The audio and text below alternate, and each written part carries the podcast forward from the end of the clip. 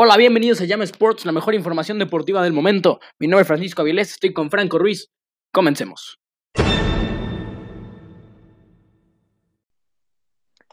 Hola, buenas tardes. Hoy estamos aquí Franco Ruiz, Francisco Avilés y tenemos a un invitado especial que es Luis Lara.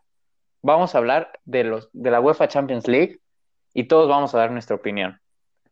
Bueno, ¿ustedes qué piensan del Atlético contra Chelsea? Empieza tú, Luis. Eh, para mí, el Atlético planteó un partido muy cerrado, fue muy defensivo, aunque le faltaron dos carrileros, Lodi o Carrasco, fueron dos jugadores muy importantes en, esa banda izquierda, también Trepier en la banda derecha. El Chelsea con un muy buen fondo de banquillo, muy buen planteamiento. Los mejores jugadores para mí fueron Werner, Mount y Jorginho, que se pierden lo de estos últimos dos, el partido de vuelta. Pero pues al final un partido muy diferente, muy cerrado. Los dos equipos no tuvieron una idea clara y un gol con mucha suerte de Giroud. Pues sí, con mucha suerte, pero qué golazo. Fue una chilena impresionante de Oliver Giroud, que pues si no fuera por el toque ahí, el error defensivo de Mario Hermoso, pues hubiera sido un gol en fuera de lugar, pero eh, los Blues se fueron con suerte y se llevan el punto y ahora los colchoneros la tienen difícil para ganar en Inglaterra. ¿Tú qué piensas, Franco? Sí, el Atlético planta un equipo muy defensivo. Yo creo que el Cholo busca en la ida hacer un empate a ceros para que sea un, a un partido solamente de uno. ¿Por qué? Porque planta con un equipo de seis defensas, lo cual a mí no me gusta mucho. Se me hizo un Cholo que, no sé, muy asustado se me hace y creo que también hubo una injusticia. Bueno, gracias al COVID-19 se cambió el estadio y no fue en el Wanda Metropolitano y se tuvo que jugar en un partido, bueno, en un estadio neutral, y lo cual cuenta como el Atlético como local. Y eso yo creo que es una desventaja para el Atleti, más que Luis Suárez que sigue llevando su racha de, de no meter gol en, de casa. Bueno, en casa sí lo ha metido, pero de visitante no lo ha podido meter. Yo creo que el Atleti no pudo no pudo empatarlo y llevarlo a solo un partido, así que el Chelsea tiene una ventaja. Ahora, ¿creen que este partido pueda ser remontable para el cuadro colchonero o no? Luis. Eh, para mí, la verdad, eh, yo digo que sí, aunque va a ser muy difícil, eh, yo veo con el planteamiento correcto, si lo hace así el Cholo, lo pueden hacer.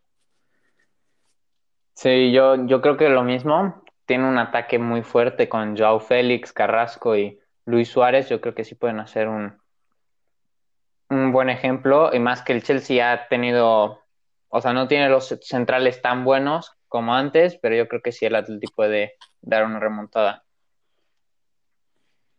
Yo solo espero un partido de vuelta atractivo. Eh, yo sigo apoyando al Atlético de Madrid, ojalá y puedan remontar, pero lo veo difícil, ya que Tuchel pues prometió algo al, al, Chelsea y, y, se ve con ganas de cumplirlo. Pero bueno, pasamos al, al siguiente partido, Franco. Bueno, Lazio-Bayern, ese creo que era un partido que decir, claro, todos lo veíamos venir. ¿Por qué? Porque el Bayern es un devorador. Lazio intentó en los primeros minutos, pero el Bayern es simplemente Bayern y fue a destrozar con su condición física y su gran juego que tiene con Hansi Flick, lo cual que Neuer no ha perdido contra un equipo italiano, si quieren saber el dato, nunca ha perdido contra un equipo italiano, así que bueno, puede seguir con esta racha, con un 4-1 yo creo que es muy difícil para Lazio, pero estuvo, fue un buen partido de goles. ¿Tú qué piensas, Luis? Este, sí, aunque el Bayern jugó muy bien, este, yo diría que también influye mucho la defensa de la Lazio. Fue una defensa desastrosa en un primer tiempo muy malo, en el segundo mejoró, pero muy poco.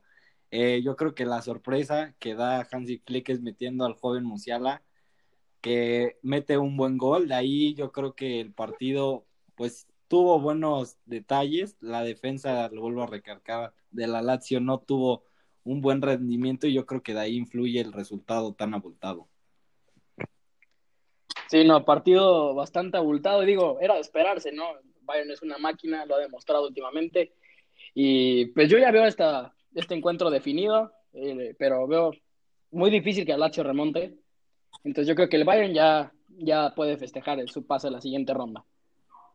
Sí, yo creo lo mismo. Y ahora un partido que para mí fue un partido muy, muy relajado, Real Madrid-Atalanta. ¿Ustedes qué piensan de ese partido? Este, yo creo que pues no tan relajado. Para mí hubo algunas complicaciones en el, eh, con los árbitros, una expulsión al minuto 17 un poco polémica. Eh, de ahí en fuera no hubo espacios, fue un partido muy cerrado, las dos defensas muy cerradas. Y al final, al minuto 86, se abre un espacio y Ferran Mendy mete un derechazo increíble, con un poco de suerte, pero gana el Real Madrid.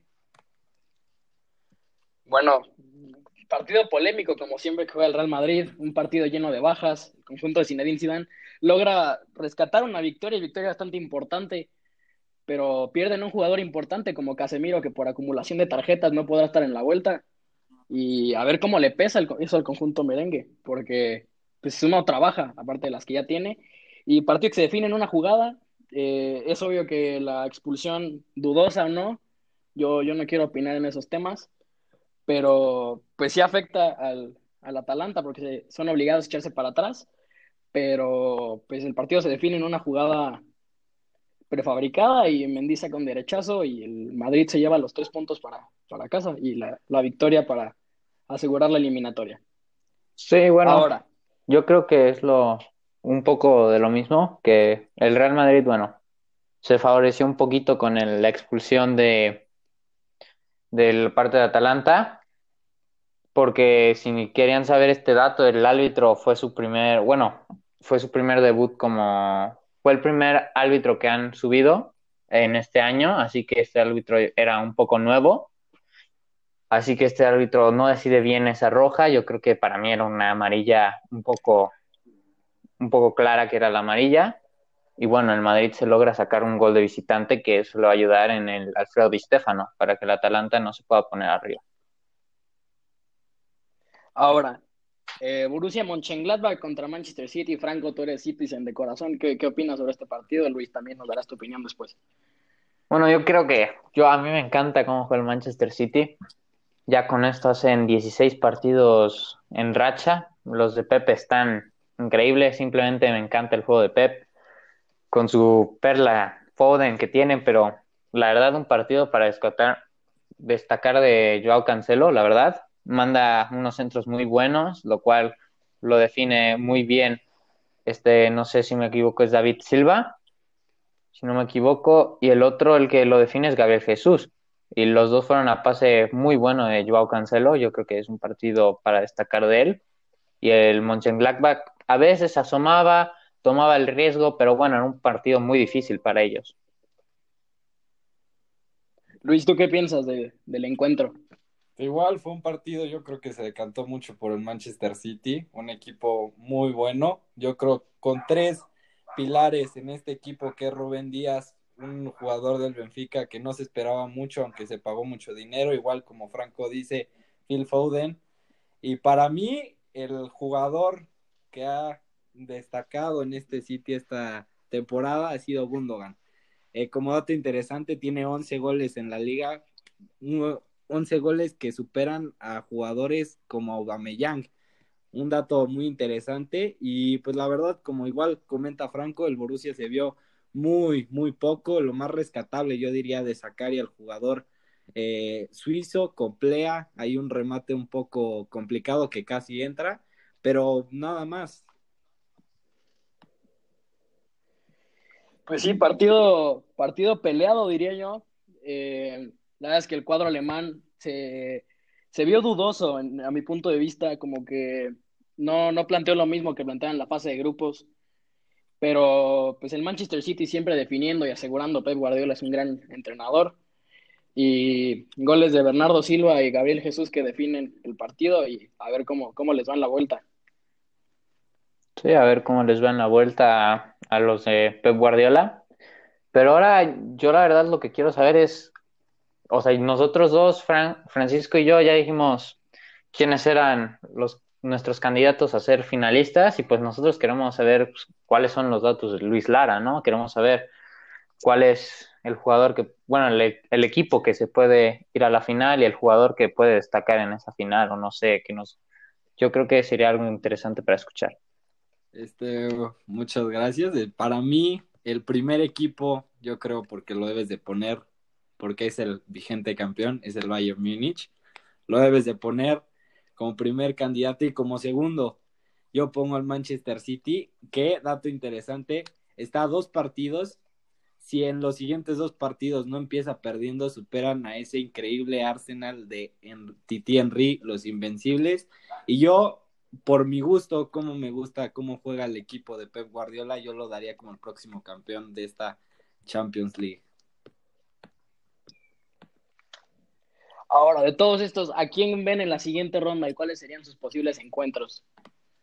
Franco. De todos estos, yo creo que, bueno, aquí, de los cuatro que hemos mencionado, yo creo que aquí el Atleti va a pasar, yo creo que sí lo va a remontar, y el Bayern obviamente ya, ya lo tiene para cantar. Yo creo que aquí el Real Madrid va a pinchar en el Alfredo Stefano, y el Manchester City obviamente va a pasar, y yo creo que un enfrentamiento que me encantaría ver, para mí sería un Dortmund-Manchester City sería muy bueno. ¿Por qué? Porque tendríamos que ver a un Haaland que se quiere ir a aprender a todo y yo creo que el Manchester City con un Pep Guardiola y dirigiendo a Phil Foden estaría un partido muy interesante. A mí me gustaría ver un partido así. O también puede, me encantaría ver el Atlético Paris Saint Germain, lo cual también me encantaría ver. Y el Liverpool Bayern también sería un partido fascinante. Luis. Eh, yo digo, por mi punto, aunque el partido fue muy cerrado del Atlético de Madrid-Chelsea, yo pongo al conjunto inglés en la siguiente ronda.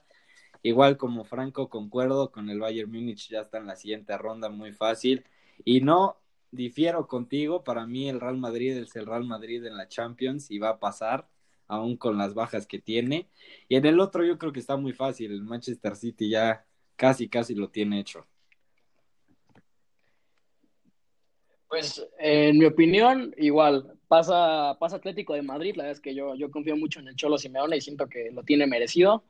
El Bayern pues ya definió, este, como dato Lewandowski con sus anotaciones del partido pasado se convierte en el tercer máximo goleador de la Champions, dejando atrás a Raúl González. Y en el partido Atalanta-Madrid, la verdad, pues partido difícil, pero yo veo al, al Real Madrid en la siguiente ronda y Mönchengladbach contra Manchester City, City va a disfrutar otro rato más en Champions League. Para mí un encuentro esperado sería Paris Saint Germain contra Borussia Dortmund, porque sería Haaland contra Mbappé, los que muchos llaman la próxima rivalidad, el próximo Messi contra Cristiano Ronaldo. En lo personal me gustaría ver mucho cómo se desenvuelven los dos jugadores en ese partido.